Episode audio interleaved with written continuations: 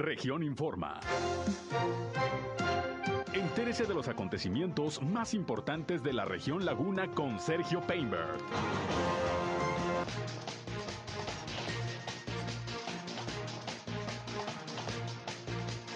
Se registran esta mañana protestas y bloqueos en Torreón porque se acabaron las vacunas anti-COVID.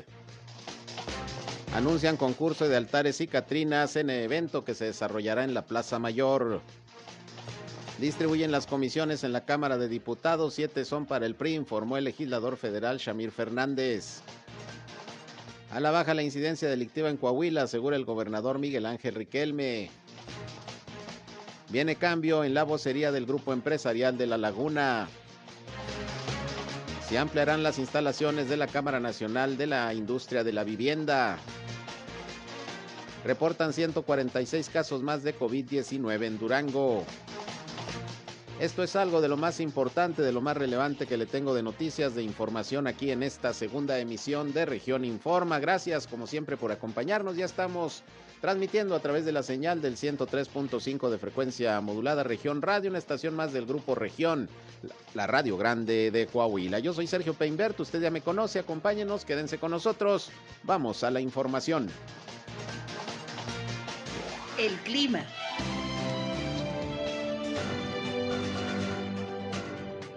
Sí, bueno, cielos principalmente despejados el día de hoy, cielo medio nublado, despejado, sin posibilidades de precipitación, temperaturas máximas que van a rondar entre los 34 a 36 grados centígrados, en las mínimas de los 20 a los 22 grados centígrados. Continuamos con estas temperaturas muy estables aquí en la comarca lagunera. El clima.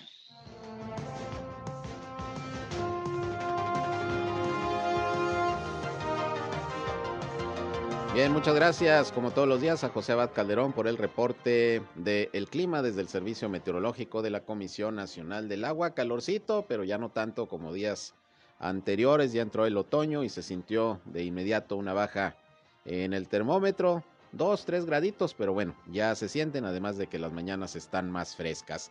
Gracias por acompañarnos, gracias por estar con nosotros aquí en esta segunda emisión de Región Informa. Les invito no solamente a escucharnos, sino ya saben, también queremos que entren en contacto con este espacio. Les recuerdo que si tienen por ahí algún reporte, sobre todo, si hay algún problema en su comunidad, en su calle, en su colonia, en su ejido, Repórtelo, de veras queremos hacer un enlace en este espacio entre ustedes y las autoridades para que los problemas de su comunidad se puedan resolver. Así que les invitados, eh, les invitamos a marcar o a mandarnos un mensaje de WhatsApp a través de la línea telefónica 871-713-8867, 871-713-8867. Ahí estamos como siempre a sus órdenes o cualquier comentario punto de vista que usted tenga, también aquí con mucho gusto le atendemos. Nos encuentran en redes sociales y medios digitales también, ya saben, estamos en Facebook y en Instagram, en la página región 103.5 Laguna. También ya estamos transmitiendo en vivo y en directo por Facebook Live, nuestro espacio informativo. Les saludo como siempre a través de esta red social. Gracias por seguirnos por ahí. Y bueno, yo estoy en Sergio Peinber Noticias también, en Facebook, en Twitter, en YouTube, en Instagram y en sergiopeinber.com, mi portal web de información que les invito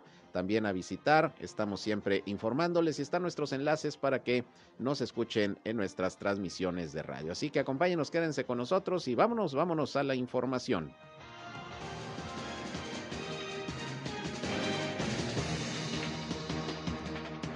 Bien, y este día, como a diario, la Secretaría de Salud de Durango dio a conocer a temprana hora el reporte de nuevos casos de COVID-19 al día de hoy, ya viernes 24 de septiembre del año 2021. Déjenme le comento que se están reportando 146 nuevos casos positivos de ayer a hoy.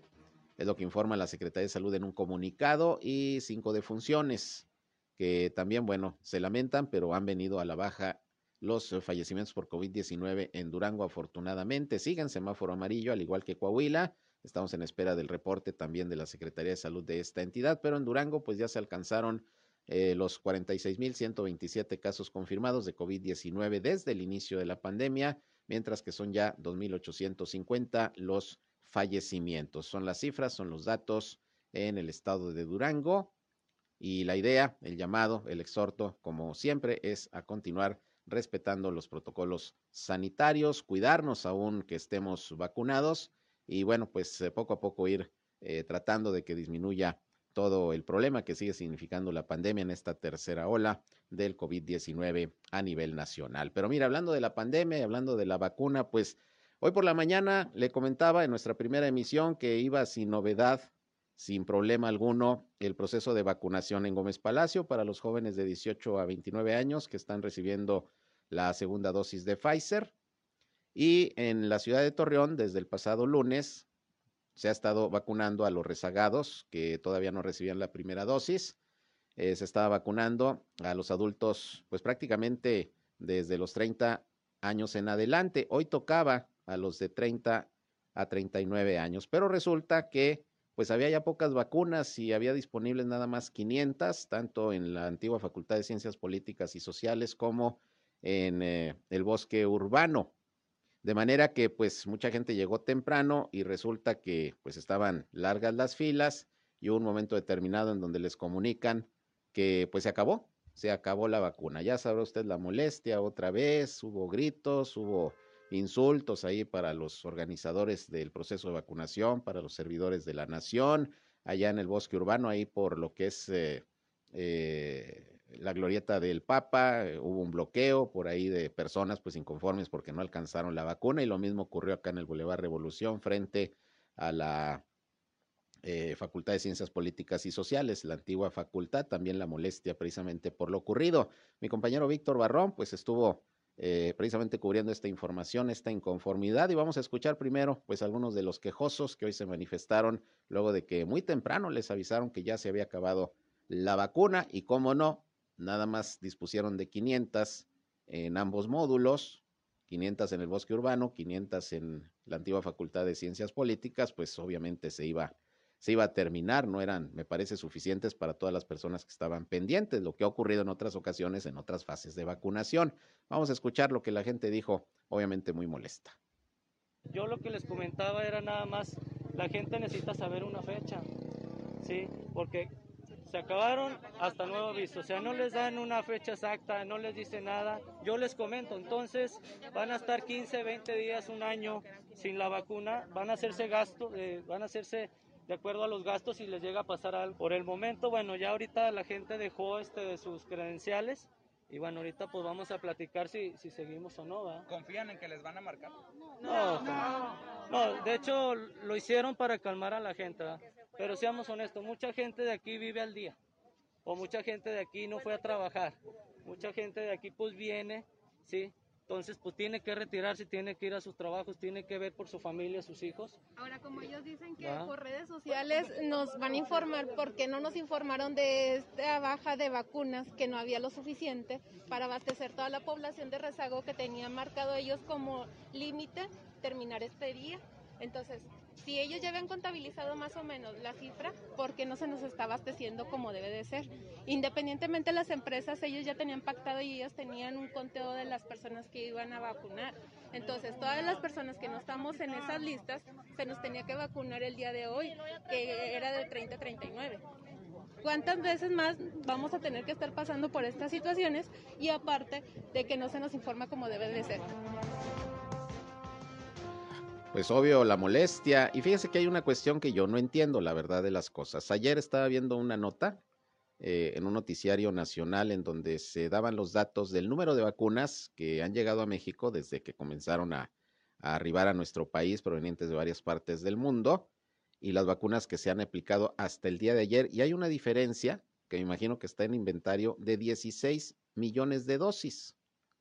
16 millones de dosis que ahí están guardadas que obviamente se van a ir distribuyendo, pero pues ¿por qué no lo hacen de manera más ágil? ¿Por qué no envían las vacunas en las dosis suficientes precisamente para que no ocurran este tipo de situaciones? Porque como dicen algunos de los entrevistados ahí por mi compañero Víctor Barrón, pues hay gente que deja de ir a trabajar, pide permiso para poder vacunarse, eh, están eh, haciendo largas filas en el sol para, para poder recibir la dosis y, a la hora dos de estar vacunando les avisan que ya no hay.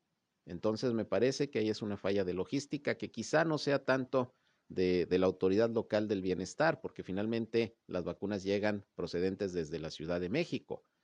Pero si no se envían suficientes vacunas, pues eh, es preferible mejor que no inicien el proceso de vacunación hasta que no tengan las suficientes, porque así ha pasado, por ejemplo, con los jóvenes de 18 a 29 años, ya ve lo que pasó en Arteaga, que hubo por ahí también molestia y, y, obviamente eh, unos intentos ahí de, de, incluso de agresión de jóvenes que quisieron entrar a fuerza a, la Universidad Autónoma de Coahuila allá en Arteaga cuando les avisan que ya no hay vacuna y dijeron cómo que no y quisieron entrar, tuvo que intervenir la policía.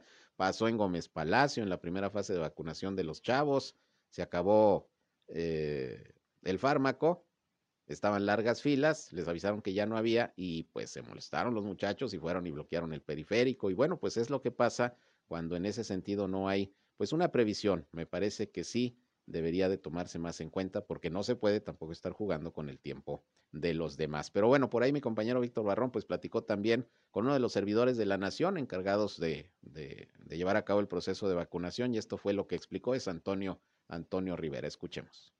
Eh, el día de hoy solamente nos llegaron 500 dosis para bosque urbano. La situación es que como se estaba vacunando a todos los rezagos con las vacunas que sobraron de los jóvenes de 18 a 29 años, entonces había muy pocas vacunas a disposición. Se abrió esta jornada para todas las edades porque pensamos que iba a suceder como en los rezagos pasados. Llegaban de 500 a 600 personas por rezago, por, edad. El día de hoy vinieron por miles, sobre todo los de 40 y los de 30 años. Entonces, precisamente por eso, al final eh, no alcanzaron las vacunas. Sí, eh, se le explica a la gente, precisamente salimos a explicarles desde temprano, se repartieron fichas, las 500 fichas que teníamos, de acuerdo a las 502 se repartieron, y ya después a la demás gente que estaba después de las fichas, pues le estuve explicando que ya no había vacuna, que no había tampoco en el hospital militar, entonces no podíamos traer más. Eh, solo que, pues claro, con toda justificación la gente se molesta. Lo único que pudimos hacer es ahorita pedirles sus teléfonos en sus copias para poderles hablar cuando hay una nueva jornada de vacunación, la cual aún no tenemos fechas porque pues no sabemos cuándo nos van a mandar biológico desde México. Sí, miren, eh, nosotros creímos que podíamos... Eh, que íbamos a poder cubrir toda la población que faltaba de rezagos, porque como te comento, en rezagos pasados llegaban de 500 a 600 personas cada vez que, que se les convocaba. Hoy vinieron miles y lo que se escucha aquí entre la misma gente es que vienen porque no vinieron en su periodo normal, porque no se la querían poner, pero como ahora se les están exigiendo el trabajo, ahora sí están viniendo. Entonces, eso fue lo que nos causó conflicto, el que no hayan venido cuando les tocaban hasta que en el trabajo les dijeron que tenían que hacerlo. No, los, no esperábamos tantas personas, le digo, la situación fue esa, que nos agarraron desprevenidos nada más porque, pues sí, ahora que ya los obligan a vacunarse. Pues sí, pero independientemente de los motivos porque la gente ahora se esté yendo a vacunar, que además debería de ser pues la verdad por conciencia una obligación, no que les digan en el trabajo, pero bueno, si hay muchos rezagados, me imagino que tienen o deben de tener un cálculo de cuántas personas están pendientes y tenerla suficiente. O si no, de plano, no abrir el proceso de vacunación porque puede pasar lo que precisamente ocurrió el día de hoy. Les llegan 500 dosis y se puede prever quizá que va a llegar más gente de la que, de la que se puede vacunar y ahí vienen los problemas. Entonces, yo creo que es cuestión de orden, de cálculo, de suficiencia en los inventarios que llegan de vacunación, y no solamente a la laguna, a todo Coahuila, a todo Durango, a todo el país, porque le digo, no es posible que hay 16 millones de vacunas al día de ayer en stock, en inventario, sacando la diferencia entre lo que ha llegado a nuestro país y lo que se ha aplicado, y se estén viendo estos problemas. Hay vacunas suficientes, ¿por qué no las distribuyen? Como dicen por ahí, más vale que sobre y no que falte. Si sobran las vacunas, bueno, se trasladarán a otro lugar o se abre otra fase de vacunación, pero ¿por qué estar limitándola de esa, de esa manera? Y repito, no es tanto pues la culpa de la autoridad eh, aquí en la laguna, porque al final es las dosis que les envían. De lo que sí tendrían dado caso responsabilidades de pues no prever e informar cómo está la situación para que mucha gente pues no vaya de oquis a, formarse, a perder el día, a perder eh, el tiempo, cuando al final no se le va a vacunar, no va a alcanzar la vacuna. Entonces, bueno, pues lamentable que esto haya sucedido. Le digo, por momentos bloquearon ahí algunos inconformes el Boulevard Revolución, allá también la avenida Juan Pablo II, allá por donde se encuentra el bosque urbano, que es el otro módulo de vacunación. Lamentable que haya ocurrido. Esperemos que, pues que se organicen mejor para las próximas fases de vacunación, porque esta no es la primera vez que ocurre algo similar. Bien, vámonos eh, con más información. Fíjese que hoy platiqué con eh, Jesús eh, de la Garza, él es el presidente de la Cámara Nacional de la Industria de la vivienda, de los desarrolladores de vivienda, que ayer, por cierto, se reunieron con el alcalde electo Román Alberto Cepeda. Ya les informamos más o menos de lo que se trató esta reunión. Pero bueno, nos dice Jesús de la Garza que se va a hacer una inversión importante para ampliar las instalaciones de la Canadevi, que por cierto son pues prácticamente oficinas nuevas, eh, allá prácticamente en un costado de la Dirección de Seguridad Pública Municipal de Torreón. Bueno, pues van a ampliar la Canadevi para hacer eh, sobre todo un auditorio que pues va a servir para eventos que realiza este organismo o incluso para rentarlo al público en general. Vamos a escuchar primero lo que dijo eh, sobre esto Jesús de la Garza. Damos el aviso o el anuncio de la ampliación de la Cámara de Canadevi, la cual está ubicada en Prolongación Bravo, a un costado de la Dirección de Seguridad Pública Municipal en la cual se va a llevar a cabo el evento de la primer piedra de la segunda etapa de Canadevi, el cual va a ser una obra que procuraremos ejecutarla en un lapso menor a, a, un año, el cual va a ser un auditorio que le va a dar más presencia y fortalecimiento a la misma Cámara, la cual estará a su disposición de los agremiados y también habrá manera de, facilitarla o rentarla al público o proveedores que estén ligados a la Cámara. Bien, pues ahí tienen ustedes. Esto es lo que informa Jesús de la Garza, quien por cierto el próximo 5 de octubre va a asumir la vocería del Grupo Empresarial de La Laguna. Ya terminó su periodo de seis meses el presidente de la Canirac, Laguna, Guillermo Martínez, y el 5 de octubre asume Jesús de la Garza, precisamente la vocería del Grupo Empresarial de La Laguna. Él es el presidente de la Canadevi, la Cámara Nacional de Desarrolladores de Vivienda, quien también, bueno, le preguntamos cómo les fue ayer con el alcalde electo de Torreón, eh, Román Alberto Cepeda, qué fue lo que plantearon, cuáles son sus principales preocupaciones, pues ahora que llegue la nueva administración a partir del mes de enero. Esto dijo.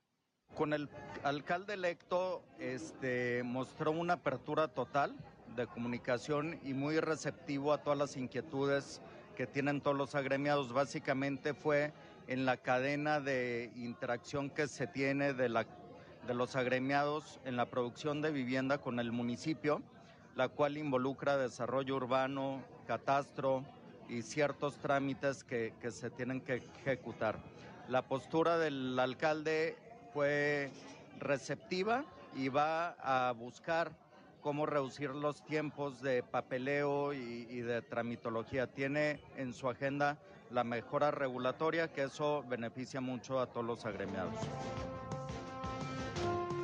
Bien, pues es lo que nos comenta el presidente de Canadevi y pues esperan buenas respuestas de parte del próximo alcalde de Torreón en lo que toca al sector que representa esta Cámara, que son los desarrolladores de vivienda. Sobre todo, sobre todo dicen, pues hay que establecer una mejora regulatoria y eliminar muchos trámites que ya no deberían eh, existir, pues para poder agilizar todo lo que tiene que ver con el desarrollo de la vivienda en Torreón.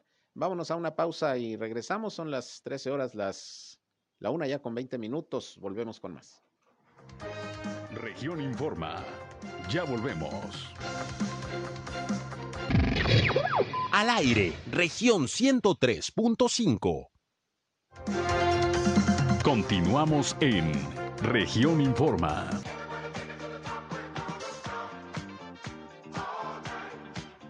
Bien, regresamos, vámonos con más información. Y mire, hoy estuvimos platicando con los diputados federales del PRI aquí por Torreón.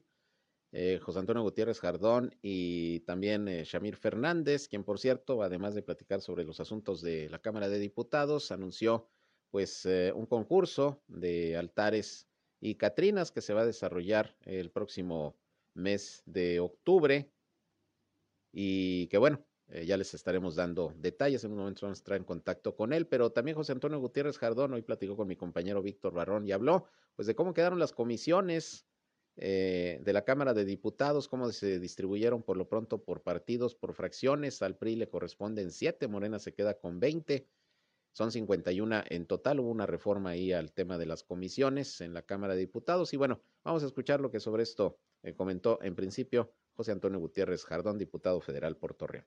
Nos han dado, si vamos a tener una presidencia presidencia, pues el PRI se quedó con siete comisiones.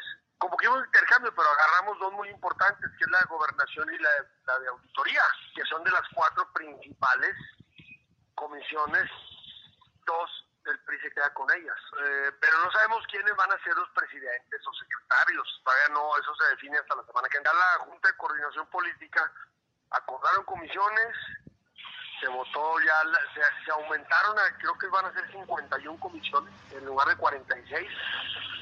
Ahora, ¿quiénes van a ser los presidentes? Eso cada partido lo define. Y, y, no nos han, nosotros no nos han dicho todavía qué, quién va a ser presidente, cuántas le van a tocar a Coahuila este, no, eso lo definen eh, en el interior del partido y debe estar ya, ya nombra, haciendo los nombramientos la siguiente semana. Se cedieron unas, pero se, nos dieron dos muy buenas, que es la de gobernación y que es la de la comisión de, de auditoría. Y hay algunas otras, eh, me parece que la de turismo, la de recursos hidráulicos. Más adelante, si platicamos también con el diputado Shamil Fernández, nos especificará más sobre este tema. Pero bueno, mientras hacemos el contacto, déjeme le comento que el gobernador de Coahuila, Miguel Ángel Riquelme Solís, hoy aseguró que a la luz de los indicadores oficiales nacionales, Coahuila consolida su fortaleza en materia de seguridad y mantiene una percepción ciudadana favorable. Señaló que como resultado del trabajo realizado de manera permanente, eh, permanente entre sociedad y gobierno, con respaldo de la Secretaría de la Defensa Nacional y la Guardia Nacional y otras corporaciones estatales, se ha podido cumplir con uno de los principales compromisos, que es mantener una entidad en desarrollo competitiva y en paz. Al dar a conocer las cifras de incidencia delictiva que mensualmente emite el Secretario Ejecutivo del Sistema Nacional de Seguridad Pública y que a su vez se basa en el reporte de las Fiscalías Generales de los Estados, el eh, gobernador hizo ver que Coahuila destaca a nivel nacional en la reducción de delitos de manera, de manera global. Respecto a las cifras eh, señaladas, informó que de enero a agosto, Coahuila se mantiene como la entidad de la frontera norte con menor cantidad de eventos, por ejemplo, como el homicidio doloso y los feminicidios. Por lo que respecta al ranking nacional, permanece en el séptimo lugar con menor cantidad de eventos eh, de homicidio doloso, ya que en el 2021 se se han registrado 95 eventos, que es una variación 30% menos respecto al mismo periodo de enero-agosto del año pasado. Esto en cuanto a homicidios. En cuestión de robos, dice el gobernador, que el comportamiento también ha sido a la baja este año. Por ejemplo, el robo a casa habitación registra 1.173 eventos, un 19% eh, más respecto a lo del 2020. Eh, y su alza, bueno, pues no, no es muy significativa. Eh, o sea, 19 eventos, no 19%, 19 eventos más este año que el 2020 en robo a casa habitación, que si bien es un incremento, no es significativo. Y en el robo a negocio también hay una disminución eh, a nivel nacional e incluso en Coahuila, que registra en lo que va del año 568 eventos, que son 38 menos que en el mismo periodo, en este caso de enero a agosto del 2020. Pues son algunas cifras que ofreció el gobernador en base a los datos nacionales del Secretariado Nacional de Seguridad Pública, donde indica que, bueno, pues sí hay una reducción en Coahuila en la cuestión de incidencia delictiva y bueno, pues el asunto es no, no bajar la guardia, eso es lo, lo más importante. Bien, en otras cosas, déjeme le comento que hoy hubo una rueda de prensa que ofreció eh, precisamente el centro. Eh, permítame un segundo. Eh, el Centro de Educación Especial AC, el Centro Lagunero de Educación Especial, eh, la ofreció Jesús Felipe Salas, él es presidente del consejo precisamente de este organismo. Y bueno, pues dio a conocer que prácticamente se está tratando de comenzar a regularizar las actividades de este centro luego de que pues debido a la pandemia se redujeron bastante, hubo una buena cantidad de papás que ya no pudieron pagar las rehabilitaciones de sus hijos también por la cuestión de la pandemia, pero bueno, pues están eh, listos para continuar ofreciendo sus servicios. Vamos a escuchar lo que dijo precisamente el presidente del Consejo de este Centro Lagunero de Educación Especial. Pero es mucha la carga y, requerimos, viene la pandemia, nos tumba, eh, don Germán González Navarro comentaba hace un momento, eh, creó un fondo, él muere en el 16 eh, dejó un fondo importante, pero este fondo ha ido mermando y le digo, lo más fuerte fue este año de la pandemia que hemos, que hemos batallado. Algunos papás ya no pudieron pagar la, la cuota mensual, que es una cuota muy módica, estamos hablando de 1.500 pesos y incluye el transporte para cada uno de los niños que no puedan trasladarse aquí a la institución. En este momento tenemos 24, tenemos desde los 6 años hasta los 42 años. Le, comentaba, son síndrome de Down, autismo, eh, retraso y algunos otros. Es que es muy amplio el tema, pero cada tenemos una psicóloga, de hecho tiene maestría en España, eh, quienes los está valorando y los están ubicando. Ese es el tema, tenemos capacidad para 70 alumnos y pues tenemos ahora sí las puertas abiertas para recibirlos. Nunca estuvimos cerrados, simplemente decidimos, llegamos a tener un, un plantel de alumnos de cinco niños, entonces pues no era, si nos apoyan un peso es bastante, es, es, es bueno, pero pueden donarnos no solamente la parte económica, sino también la parte de, de sus manos, vaya, el trabajo de la gente pero sí requerimos de apoyo económico. Necesitamos equipar la parte de fisioterapia. ahorita por el, con el tema de la pandemia estamos llevando algunas clases de forma híbrida. También estamos equipamiento de equipo de cómputo. Tenemos que también arreglar los, los talleres que también ya están algo deteriorados. Si ahorita hacemos un recorrido, también está la hay mucha humedad en las cúpulas que tenemos. Es una escuela muy bonita, pero eso mismo bonito requiere de un mantenimiento constante. La institución tiene exactamente 58 años. Bien, pues ahí tienen ustedes, sin duda que pues los organismos de la sociedad civil, instituciones, asociaciones que ayudan eh, se les cayeron las cuotas, mucha gente ya no pudo pagarlas o no pudo colaborar, hacer donativos, como generalmente se acostumbra, y bueno, pues de eso viven estas asociaciones. Sin embargo, pues aquí, como dice el presidente del Consejo. Hubiera una comisión. Ayer se votó la reforma a la ley orgánica de la Cámara de Diputados, en donde se estableció que de lugar de 46 comisiones quedarán a 51 comisiones. Nosotros somos 70 diputados del 71 diputados del PRI por lo tanto, nos tocan siete comisiones y tenemos que organizarnos este, para ver quién las va a presidir. Ya el próximo, este, próximo martes vamos a estar votando este, la, integración de las mismas, ¿no? Ahora, eh, de esas comisiones, ¿cuáles consideran las más importantes y qué tanto, pues, eh, eh, tuvieron eco las peticiones que iban a hacer los diputados del PRI de estar en comisiones verdaderamente importantes? Mira, yo creo que este, todos son importantes, ¿no? Sin embargo, sí tenemos. Bueno, ah, se cortó la comunicación. Bueno, vamos a ver si, si podemos restablecerla. Estamos platicando con Shamir Fernández, diputado federal del Partido Revolucionario Institucional. Sí, se reformó la ley en materia de distribución de comisiones.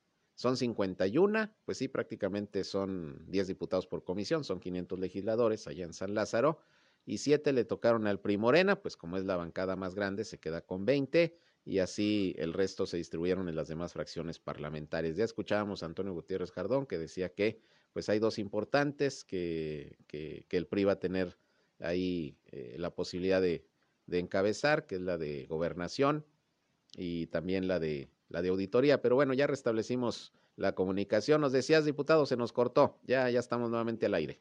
Perfecto, mira, comentarte que a nosotros nos quedaron siete, de las cuales pues tenemos el tema de turismo, esa comisión es muy importante porque se incrementó el presupuesto casi un 70%, 65% aproximadamente. Pero es por el tema del tren Maya, entonces tenemos que revisar muy bien eh, todo lo que implica, ¿no? Esta es la comisión de turismo, tenemos la comisión de ganadería, la comisión de juventud, la comisión de la niñez y de la adolescencia, la comisión de desarrollo y conservación rural, agrícola y autosuficiencia alimentaria, que yo creo que es muy importante porque tengo entendido que al día de hoy hemos dejado de sembrar más de 2 millones de hectáreas y eso nos va a afectar más adelante.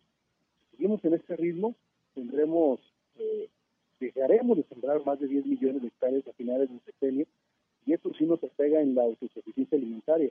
Tendremos que estar importando granos y eso pues caray, esperemos que a unos precios internacionales y por eso también debemos atenderla con mucho profesionalismo este, y, estar muy al pendiente. también tenemos la, Comisión de Derechos de la Niñez y de la Adolescencia. Y una muy importante eh, es la de Gobernación y Población. Y hoy por hoy tenemos un problema fuerte en Acuña. Ustedes saben que, bueno, pues hay, hay un éxodo de haitianos que están allá, que estamos hablando de aproximadamente 10.000 o 11.000 haitianos que están ahí este, en, frontera en, Acuña con, Estados Unidos. Y caray, en gobernación pues, depende el Instituto, la Secretaría de Gobernación, el, depende el Instituto Nacional de Migración, que debemos estar muy pendientes de cómo dejaron pasar a tanto personajes que no estamos en contra, que a fin de cuentas tenemos que organizarlos, pero cualquier ciudad donde lleguen más de 10.000 este, habitantes o, personas de otro país, pues sí que genera un descontrol completamente en tu ciudad por supuesto, pues hay temas de enfermedades, temas de tema de COVID, temas de, también derechos humanos que debemos atender.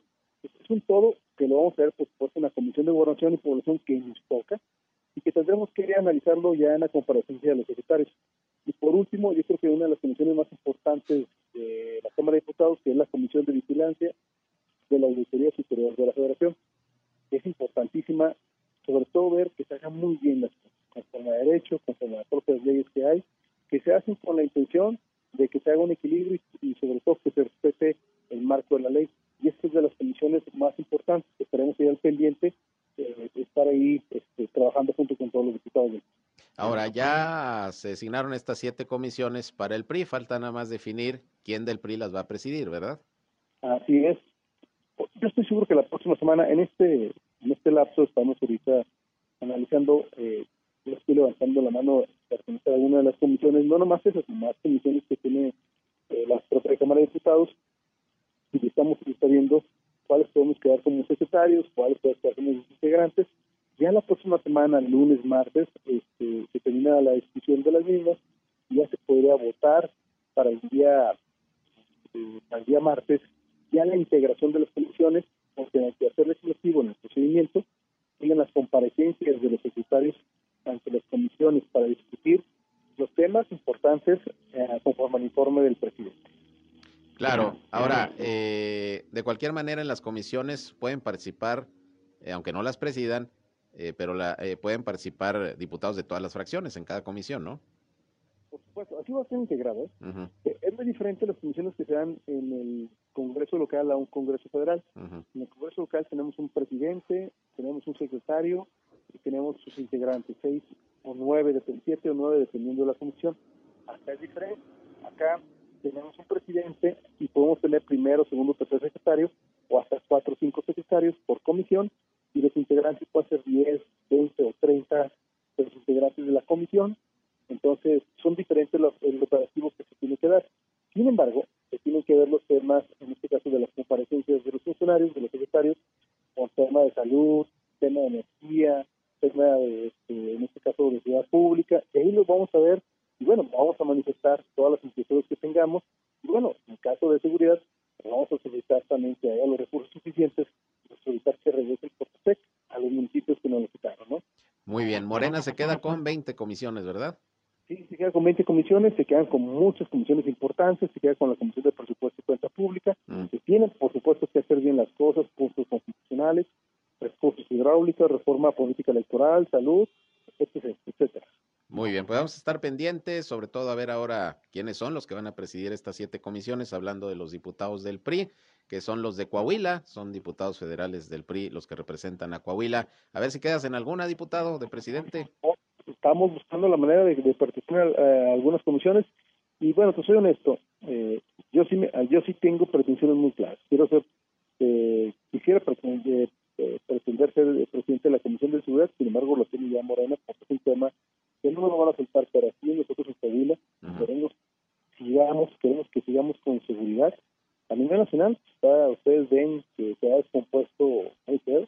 Tenemos más de casi 92 mil homicidios dolosos en los tres primeros años. Ya superó las dos anteriores administraciones.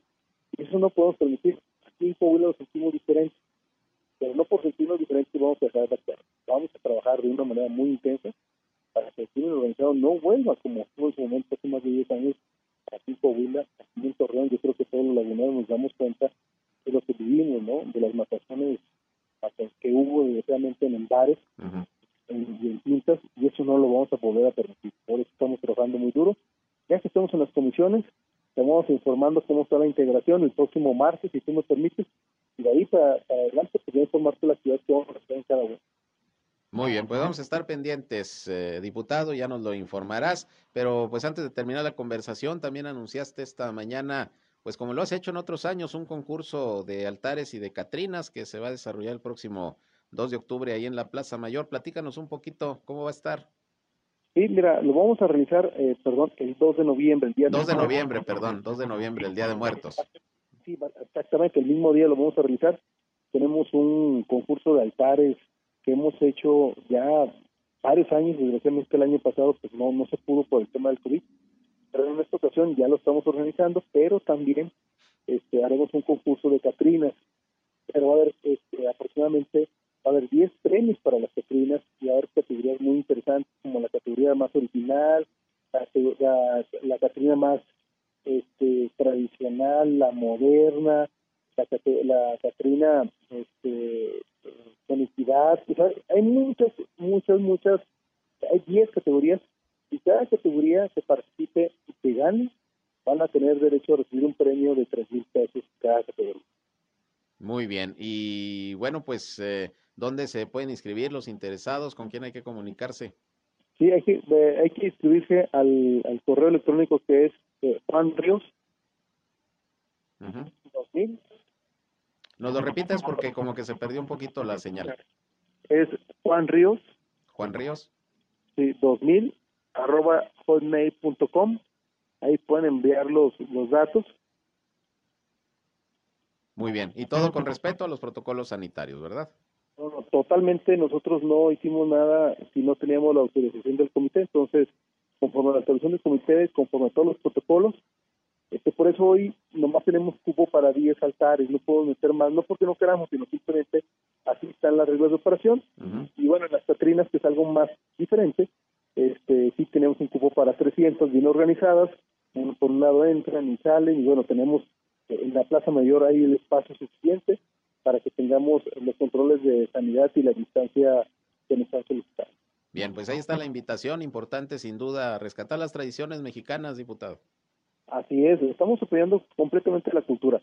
El 2 de noviembre es un día muy mexicano, este, no que nos burlemos de la muerte, pero simplemente lo tomamos con un sentido de humor muy diferente. Entonces hay que respetar las tradiciones mexicanas y así lo haremos desde la Cámara de Diputados.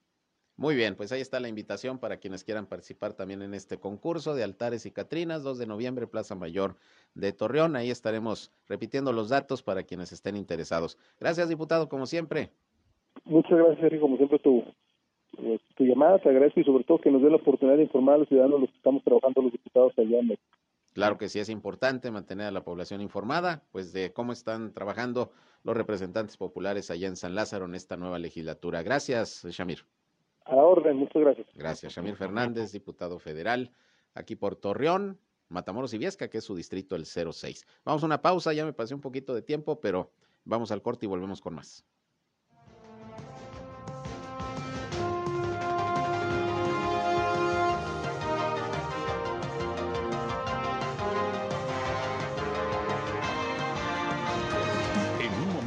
Regresamos a Región Informa. Somos Región Radio 103.5. Regresamos a Región Informa.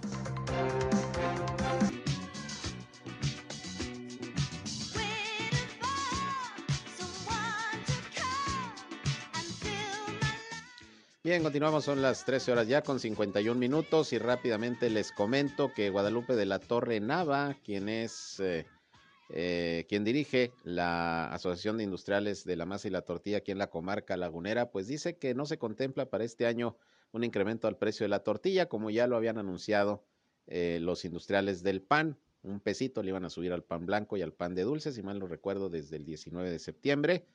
Pero la tortilla aquí en la laguna al parecer no va a tener incremento, pero quizá el próximo año, iniciando sí, porque también los eh, que se dedican a este negocio pues han venido eh, siendo impactados por incrementos constantes en sus insumos. Vamos a escuchar lo que dijo eh, al respecto de este tema Guadalupe de la Torre Nava.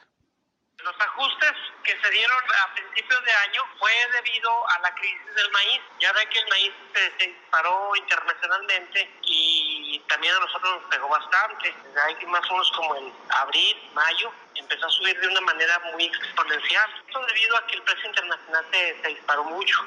Y luego el gas, todo el año pasado, el año de la pandemia, estuvo subiendo y subiendo, subiendo constantemente, hasta alcanzar casi los 14 pesos con 70 centavos. Hasta hace poquito que salieron con el que iba a haber precios topes, entonces fue del modo que bajó a 10 este 50, 10 60. La materia prima de las harinas de maíz también este, se, lo subieron, entonces primero tuvieron un incremento, eh, a pesar de que el año pasado habían hecho un pacto de no incremento con el presidente.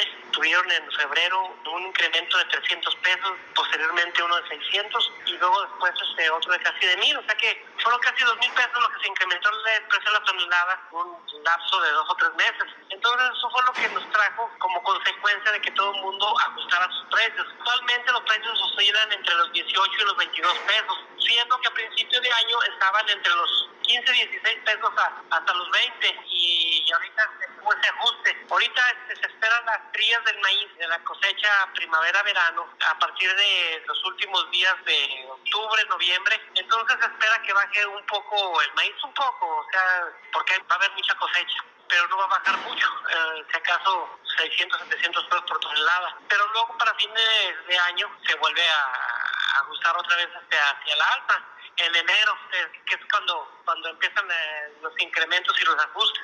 Entonces, este, a, finales de año o a principios del próximo, entonces veríamos la, la posibilidad de, digo, aunque estamos a la oferta y la demanda, cada quien este, vería sus costos de producción para hacer este, los ajustes necesarios, de, de, ser necesario. Pero ahorita, por lo pronto, ahorita en este momento, pues no se contempla este, así un, un ajuste o un cambio de precio.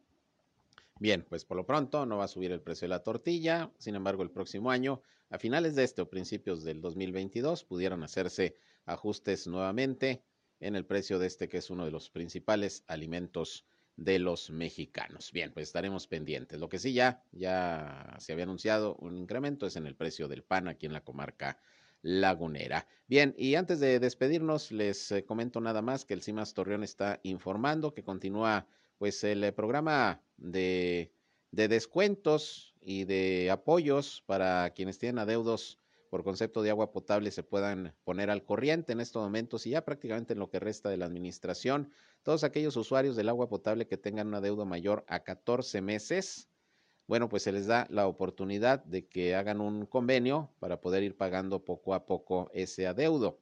Eh, el convenio consiste en que pagan el 30% del total de lo que deban y una vez que ya se aplicó el descuento, lo que reste se les divide pues en parcialidades, las que ustedes eh, consideren. Y ya mes con mes en el recibo le cargan su consumo mensual más eh, la parcialidad que le toca pagar por el adeudo.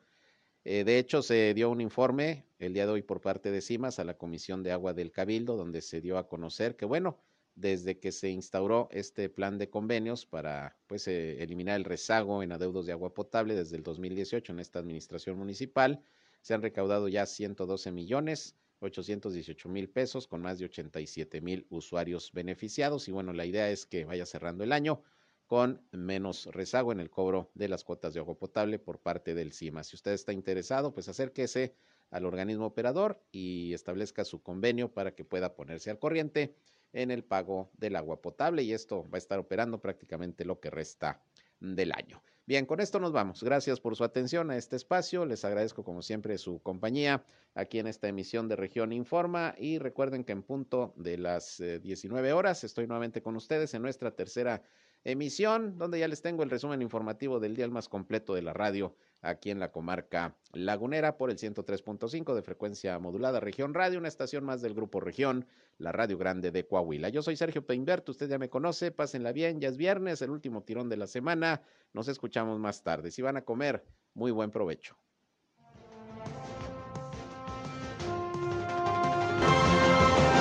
Esto fue Región Informa. Ahora está al tanto de los acontecimientos más relevantes. Lo esperamos en la próxima emisión.